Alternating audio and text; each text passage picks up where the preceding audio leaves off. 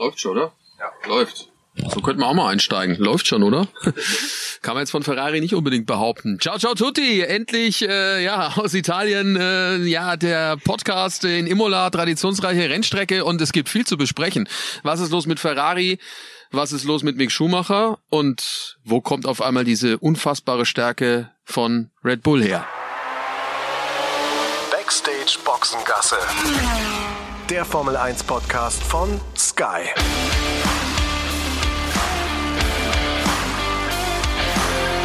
Mit Sascha Roos, Peter Hardenacke und Sandra Baumgartner. Peter, Sandra, Super Wochenende, bloß das Wetter hat nicht gepasst. Mir hat mal irgendjemand gesagt, fahr nach Italien, da ist das Wetter schön. Nicht wirklich, ne? Nee, überhaupt nicht. Ich habe irgendwie so ein bisschen gedacht, ich bin in entweder Silverstone oder Belgien, weil da ist es ja traditionell so, dass es eiskalt ist und meistens ziemlich viel regnet. Bella Italia hat uns nur am Samstag mit der Sonne verwöhnt, was ich sehr schade fand, aber gut. Ja, ich war auch ganz überrascht, äh, zumal am Rennsonntag ja zunächst das Wetter noch ganz gut war, als wir morgens rausgekommen sind. Da dachte ich, ach herrlich, äh, schöner Sonnenschein, sieht doch alles wunderbar aus äh, für dann am Ende doch ein versöhnliches Wochenende, was das Wetter anbetrifft. Und dann fängt es auf einmal an zu regnen. Es wird äh, fünf, sechs Grad kälter und wir haben uns echt ein bisschen durchgefroren, zumindest äh, durch den Vorlauf, also in der Berichterstattung vor unserem, vor unserem Rennen dann am Ende. Äh, ja, das war äh, nicht ganz so gut, aber daher oder beziehungsweise was richtig schön war, war das drumherum, oder? Wir haben hier gut gegessen, hatten eine schöne Zeit, haben viel gelacht, hatten nächtliche Ausflüge, lieber Sascha, ne? wenn ich an unseren äh, Freitag äh, zurückdenke. Das war doch äh, sehr herrlich, ne, mit Ralf. Äh, das auf jeden Fall. Jetzt nur noch mal kurz zur Aufklärung. Wir sitzen jetzt im Bus gerade von der Rennstrecke zurück äh, in unser Hotel. Wir mussten jetzt gerade warten, weil ein Kollege, ich sag den Namen nicht, Chris Schneider, äh, sein Telefon hat liegen lassen. Deswegen mussten wir jetzt noch ein bisschen warten. Das macht aber nichts. Habe ich volles Verständnis für Chris. Alles ja, das gut. stimmt, ja. Es ist manchmal so. Ja, die nächtlichen Ausflüge. Ja, wir waren, ähm, ja, kommen wir später dazu. Kommen wir später dazu, glaube ich noch. Ja, wir Ach, willst du echt, willst du einen Bogen, willst du einen Bogen spannen? Ich will nur einen kleinen, kleinen Spannungsbogen aufbauen. Verstehe, verstehe. Da bin ich aber selber sehr gespannt darauf jetzt. Habe ich, hab ich gehört im Deutschunterricht, dass das äh, manchmal was bringt, so ein bisschen. Okay, war ein kleiner Anschmecker für das, was dann gleich noch kommt. Also unser nächtlicher Ausflug später dann in diesem Podcast. Ja, es wird, wird schlimm. Äh, Wetter, hattest du auch so jetzt hier deine Erfahrungen mit? Eigentlich denke ich immer, du sitzt da so ganz gemütlich in deiner Kommentatorenkabine und wir ähm, versuchen die Füße nicht ganz so nass zu kriegen, aber bei dir wurde der Kopf nass, ne?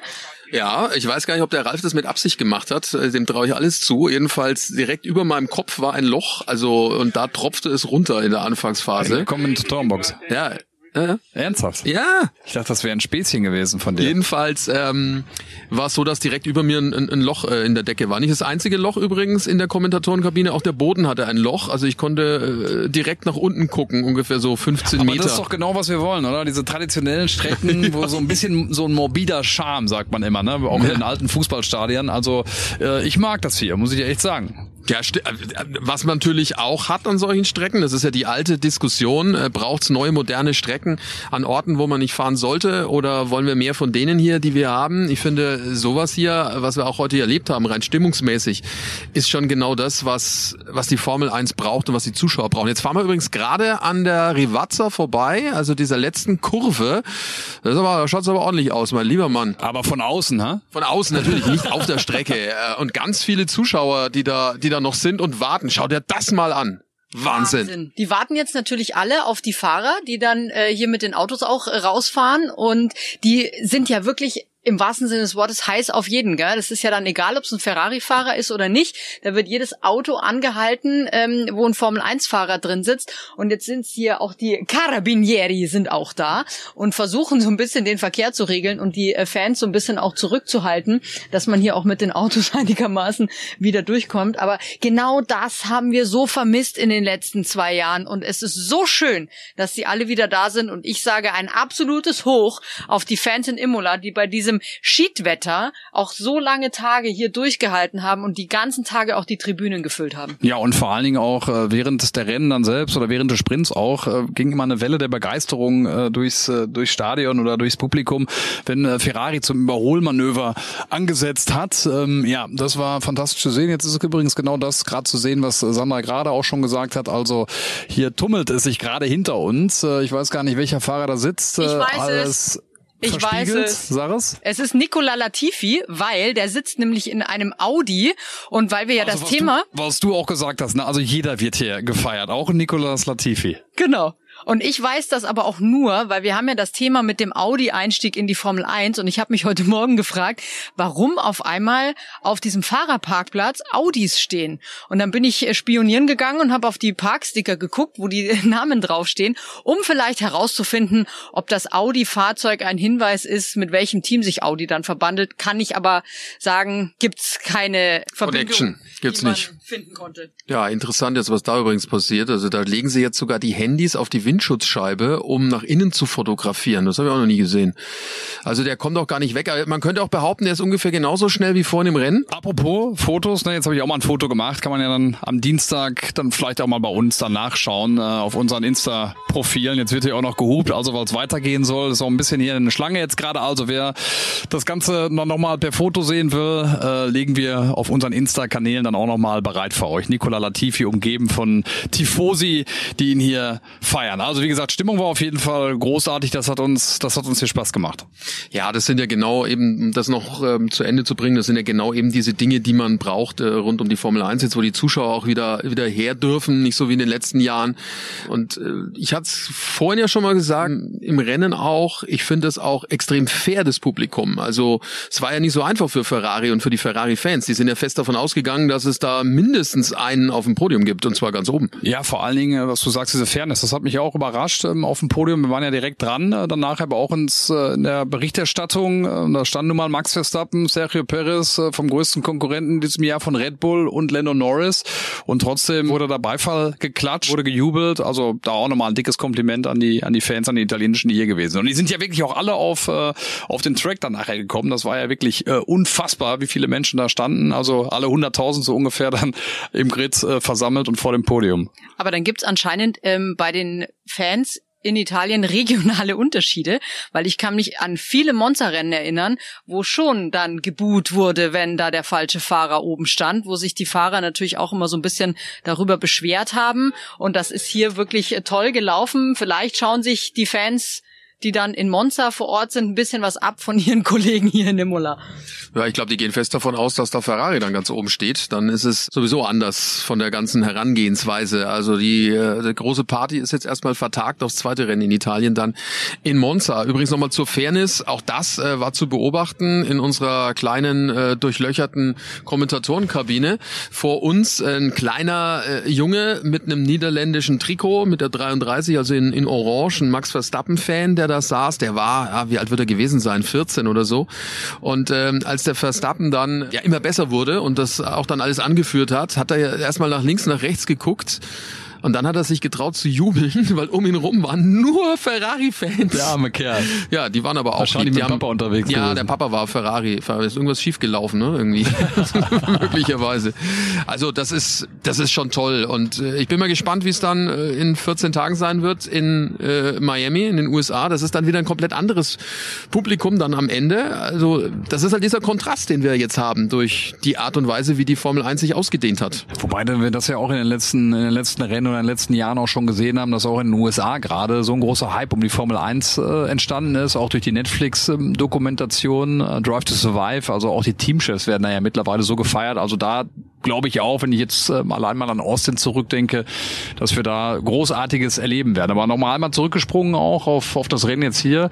Gebrauchter Sonntag für, für Ferrari. Äh, Max Verstappen, komplette Punktzahl. Äh, Sandra, das hätten wir so nicht erwartet. Vor allen Dingen auch Charles Leclerc, ne? mit so einem blöden Fehler da am Ende Ja, nochmal. Wahnsinn. Und vor allem, wie der jetzt vorhin auch zu unserer Interview-Area, also zu diesem Gatter kam, der sah im wahrsten Sinne des Wortes aus wie ein geprügelter Hund, weil ich dann auch noch das, den Eindruck hatte, dass er irgendwie fast ein blaues Auge hat. Also entweder hat er sich äh, in der Garage dann selber eine äh, mitgegeben aufgrund seines dummen Fehlers und der war natürlich sowas von geknickt. Also so habe ich ihn selten erlebt. Er ist ja normalerweise eigentlich schon auch einer, der auch in der, ich sag mal, Niederlage noch sehr charmant ist und irgendwie versucht da noch einen guten Twist reinzubringen. Das ist ihm heute nicht gelungen, weil er, glaube ich, einfach vollkommen nicht fassen konnte, dass ihm dieser Fehler passiert ist. Mehr Zwist als Twist äh, dann quasi. Und das Einzige, was wirklich noch rot leuchtet, sind deine äh, Lippen. du hast extra den roten Lippenstift aufgelegt heute, ist mir aufgefallen. Sehe ich jetzt erst, wo ich dir so, so, so nah gegenüber sitze.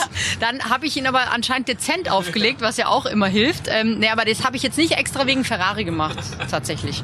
Ja, also jedenfalls auf jeden Fall äh, unfassbar bitter. Ne? Also Sainz ja schon ähm, auch so der Ritter der traurigen Gestalt äh, in Australien vor 14 Tagen. Jetzt äh, wieder äh, schlecht in der Qualifikation am Freitag.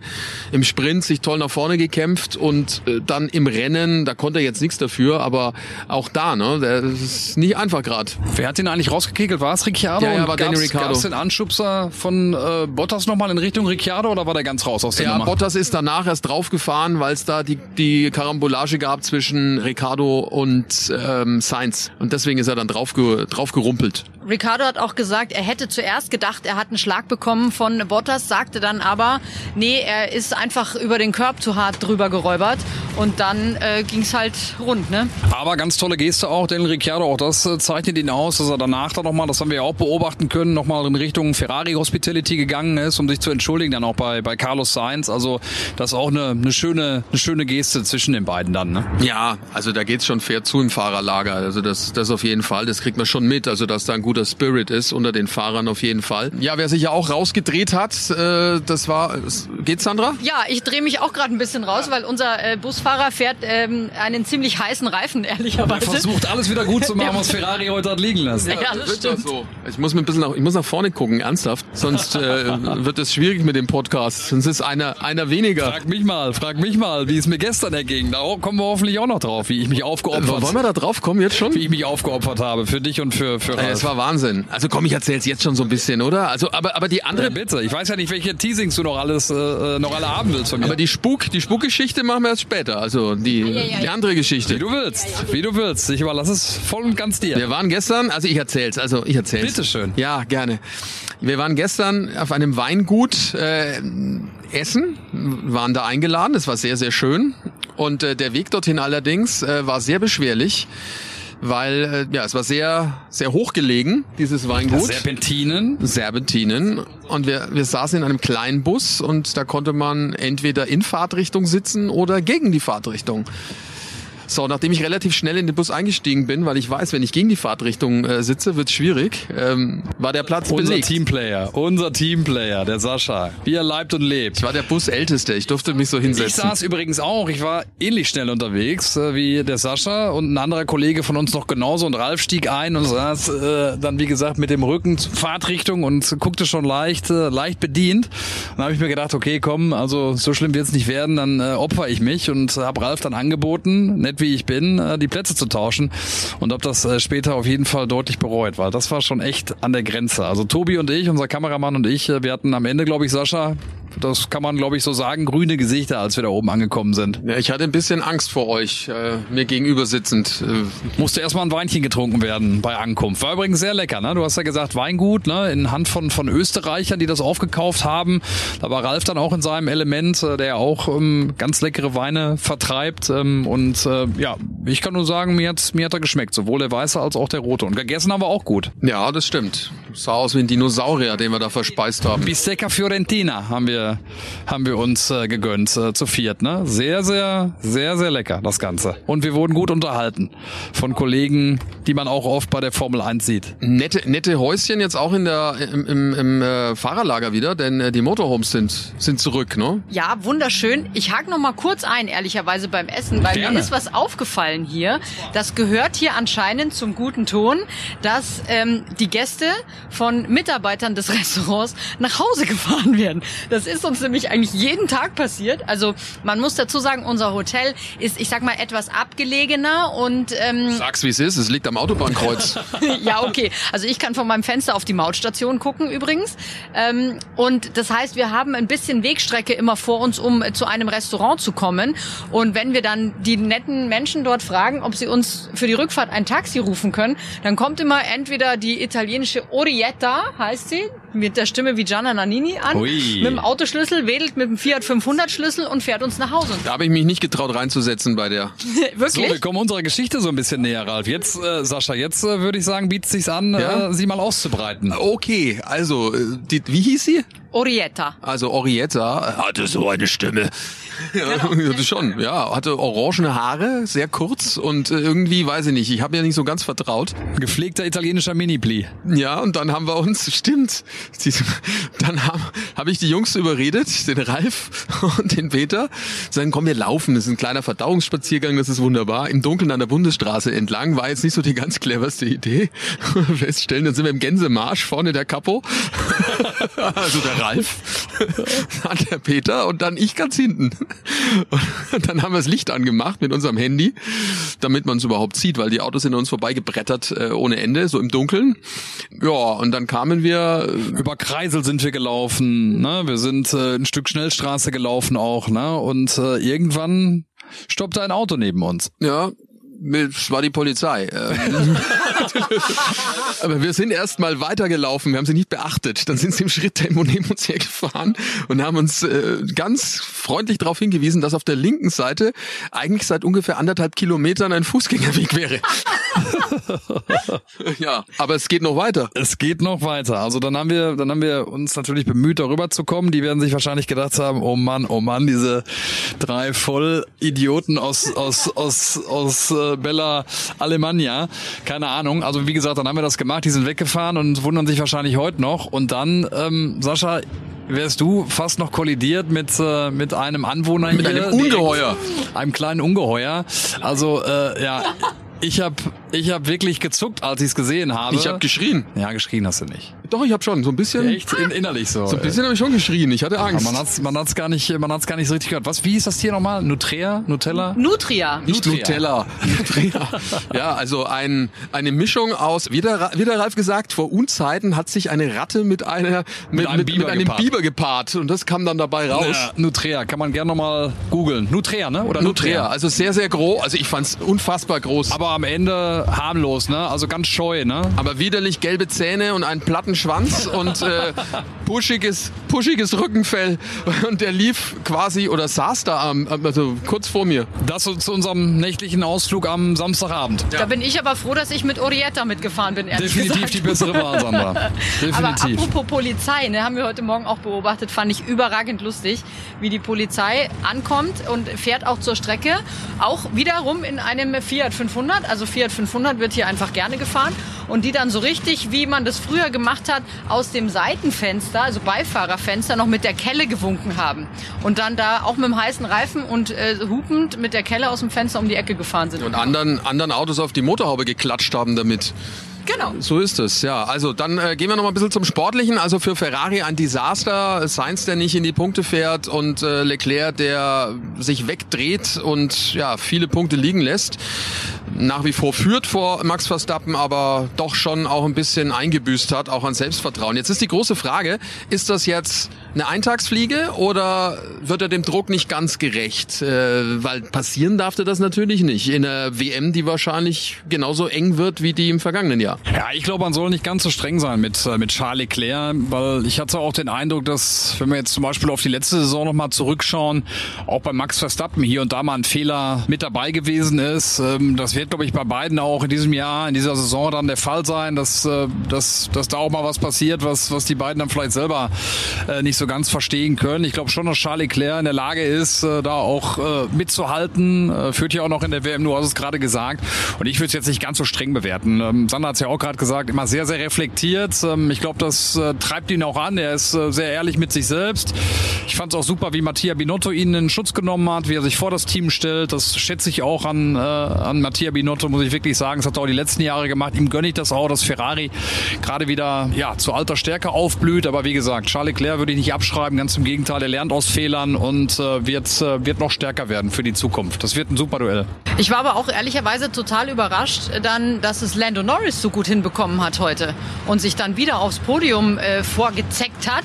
Auf Platz drei, also Platz drei in Imola hat er anscheinend äh, abonniert und war natürlich auch, wie ich finde, unfassbar wichtig auch für das Team, da mal wieder so ein Erfolgserlebnis zu haben. Klar, mit Daniel Ricciardo dann im Gegenzug. Äh, der sah wieder unglücklich aus, nachdem er da ähm, diese Kollision verursacht hat, gleich am Anfang mit, mit Carlos Sainz und dadurch natürlich auch noch den Ferrari eben einen ja nicht so guten Tag beschert hat hier in, äh, in ihrem Heim, Heimrennen, weil eben Sainz nach der ersten Kurve, zweiten Kurve eigentlich schon raus war. Aber Lando fand ich top heute. Ja, das ist auch wichtig, glaube ich, fürs Team, für McLaren, die sich selbst ja auch woanders äh, gesehen haben, als das am Anfang der Fall war. Große Probleme in Bahrain, Saudi-Arabien lief auch nicht, jetzt so ein bisschen Aufwärtstrend und natürlich das jetzt gekrönt mit diesem Podium, mit dem man Peter ähm, ja nicht rechnen konnte, ne, dass das dann so kommt. Ja, netter Klingelton übrigens vom Busfahrer. Ne, konnte man nicht so rechnen. Selbst Andy Seidel äh, war nicht so optimistisch vor dem Wochenende. Nee, das stimmt. Ähm, aber hat er auch gesagt, sind äh, die dritte Kraft dann am Ende gewesen hier in Imola, ähm, was das äh, Kräfteverhältnis anbetrifft, hinter Red Bull und Ferrari. Und ich glaube, das wird ein spannender Kampf um Platz drei dann auch insgesamt in der Konstrukteurswertung mit, äh, mit Mercedes. Also ne, Mercedes ja auch einen Tacken weg von, von den Plätzen ganz vorne ähm, also das, glaube ich, wird dann die Messlatte sein in diesem Jahr für, für McLaren, das äh, Team von, von Lewis Hamilton und, und George Russell. Für den es ja ganz gut lief, für Russell, für Lewis Hamilton, ein schwarzer Sonntag. Wie habt ihr denn den, den Funkspruch von Toto Wolf in Richtung Lewis Hamilton aufgefasst? Also Toto Wolf macht ja nichts äh, ohne Grund. Äh, Nachdem es da so ein bisschen Disharmonie wohl gab, ja, äh, haben wir die Szene auch gesehen am Freitag in der Qualifikation. Ein sichtlich erregter Toto Wolf im Gespräch mit ähm, Lewis Hamilton. Das hat mich so ein bisschen dran erinnert an, ja, irgendwie ja, ein Vater. Ah, es ist übrigens nicht das Handy vom Busfahrer, es ist, glaube ich, das von Chris Schneider, der es wieder gefunden hat. Nein, aber es hat mich zumindest so ein bisschen dran erinnert, wie einer, der einen zusammenstaucht. Ja, so ein Vater, den Sohn, so ein bisschen, so wirkte das. Wie, wie hast du es gesehen? Er hat sich ja dann nach dem Rennen entschuldigt über den Funk, über das schlechte Auto. Macht er das marketingtechnisch, um zu zeigen, wow, wir sind ja so eng, wir zwei? Oder macht er das ernsthaft gemeint? Ich glaube, er macht das ernsthaft gemeint, weil Lewis Hamilton ja doch auch ein sehr sensibler Typ ist, was solche Sachen angeht. Und ich glaube, dass Toto Wolf es jetzt auch wieder sein, in seiner Aufgabe sieht, Lewis Hamilton wieder aufzubauen. Denn dem schmeckt das natürlich gar nicht, dass er A mit dem Auto nicht zurechtkommt und B, der junge Teamkollege, der ihm dieses Jahr neu vor die Nase gesetzt wurde, mit dem Auto besser zurechtkommt, bessere Ergebnisse einfährt. Und ich glaube, dass es jetzt bei Toto schon eben in die Richtung geht, da ähm, ihn einfach wieder ein bisschen mitzunehmen und zu versuchen, ihn auch vielleicht auch aus so einem mentalen Loch rauszuholen. Könnte ich mir auch vorstellen, äh, dass, äh, dass das gerade das Anliegen dann ist auch von, von, von Toto, hat uns ja auch nochmal gesagt im, in einem Exklusivinterview, dass kein Blatt zwischen die beiden passt. Äh, haben ja auch so viele Erfolge zusammen gefeiert. Also ich glaube auch, dass man da auch bemüht ist, äh, das Verhältnis ähm, ja auch gut aussehen zu lassen. Was ich aber auch glaube, wirklich äh, tatsächlich so ist. Ich glaube, dass die beiden schon sehr gutes, einen sehr guten Draht zueinander nach wie vor haben. Ja, wichtig, äh, wichtig ja auch, was das Team anbelangt. Ähm, ich glaube trotzdem nach wie vor dran, dass Mercedes die Kurve kriegt. Äh, ob das jetzt dann schon im nächsten oder im übernächsten Rennen passiert, wahrscheinlich nicht, aber irgendwann werden sie es hinkriegen. Barcelona wollen sie ein großes Update präsentieren. Ne? Da sind wir gespannt drauf, ob dann vielleicht äh, alles dann doch in die richtige in die richtige Richtung geht für für das Team von Toto Wolf. Wir reden gleich über die Deutschen, über Mick. Da gibt's einiges zu besprechen und auch über Sebastian Vettel. Äh, letzte Ausgabe äh, haben wir gesagt, ein ein lachendes und ein weinendes Auge. Das haben wir jetzt auch. Bloß diesmal ist es, glaube ich, doch eher ein bisschen andersrum. Vorher das für euch. Die komplette Formel 1 Saison 2022, die könnt ihr nämlich live und exklusiv äh, auf Sky erleben. Seid bei allen Formel 1 Rennen live und ohne Werbeunterbrechung mit dabei. Verpasst keine Momente des Trainings und des Qualifyings.